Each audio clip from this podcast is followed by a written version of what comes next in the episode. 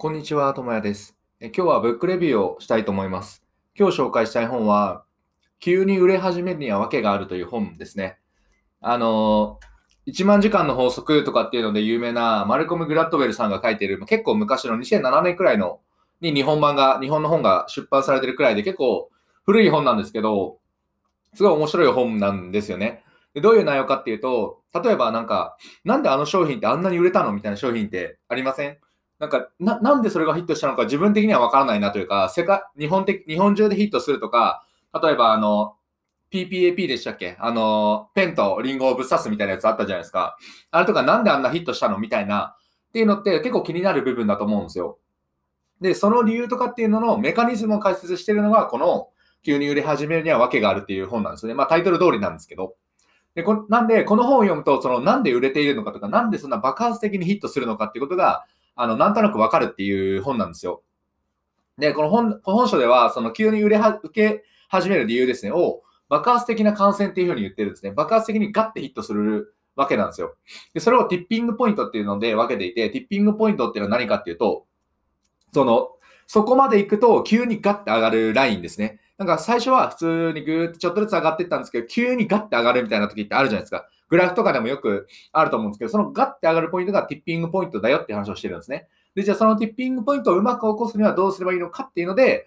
本書があの作られてるんですよ。で、それには3つの原因があるよとか原則があるよみたいな話があって、その3つっていうのが、1つ目が少数少数者の法則、で2つ目が粘りの法則、で3つ目が背景の力っていう、この3つをうまく組み合わせているところっていうのは爆発的な感染を起こしているんだよねっていうのが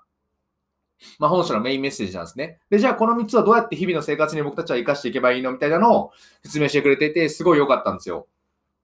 例えば、現代で言うと、あの、楽曲の香水が多分結構ヒットしてたをしたと思うんですよ。YouTube とかでも多分1億回ぐらい再生されてて、まあヒットしてるわけですよね。でその理由とかも本書を読むとざっくり説明できるというか、この本の3つの原、今言った3つの原則ってざっくり言ってしまうと、その少数の熱狂してる人たちが、その記憶に残りやすいもの、まあ、粘り強いって言ってるんですけど、のアイデアを世の中に広げて、で、その広げた活動が、その活動が今のその現代にフィットしていて、あの、ティッピングポイントまで行きやすかったっていう話なんですよね。あの、つまり少ない人が、その記憶に残りやすいものを広げて、それが、その環境の力によってブーストされましたよみたいな話なんですよ。で、これを、構成に当てはめてみると分かりやすくて、例えば少数者の、少数者の法則っていうと、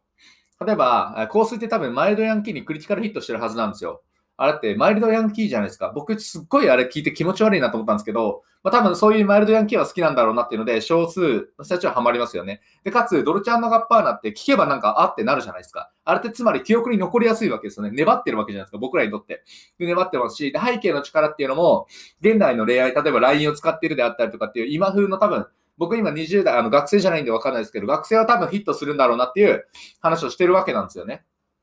で、このように今のようにその3つの原則を香水っていうのは当てはまってるんですよ。なので、あの、どっかのタイミングでガッと上がって、ヒットしたんだなっていうことがなんとなくわかるんですよね。もちろんこれは僕の仮説なんで正しいとは思わないんですけど、ただ、説明ができるんですよね。ヒットした理由に対して、あこういう当たりなんじゃないかっていうことができるんですよ。これができると、じゃあ自分たちの人生でどう置き換えれるかみたいなことも考えようと思えばできるじゃないですか。で、この3つって多分、今 SNS がヒットし、あの、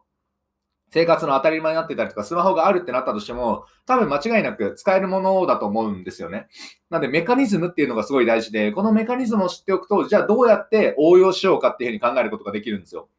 車の作り方っていうのの、車がなぜ動いてるのかっていうメカニズムが分かってれば、応用とか聞きやすそうじゃないですか。っていうのと一緒で、なぜ感染が起こるのかっていうことのメカニズムが分かっていると、そのどうそれを活かしていけばいいのかっていうののヒントも得やすいので、そういう意味ですごくいい本だなっていう本ですね。なんでぜひ、その、何かプライベートでも仕事でも何でもいいと思うんですけど、爆発的に感染とかヒットさせたかったりとか、広げたいと思った時はぜひ、まあ、この急に揺れ始めるには訳があるを読んでみると、いろいろヒントが得られるんじゃないかなと思うので、ぜひ読んでみていただければなと思います。で、概要欄に URL を貼っておくので、ぜひ興味がある方は買ってみてください。お話は以上です。ありがとうございました。ではまた。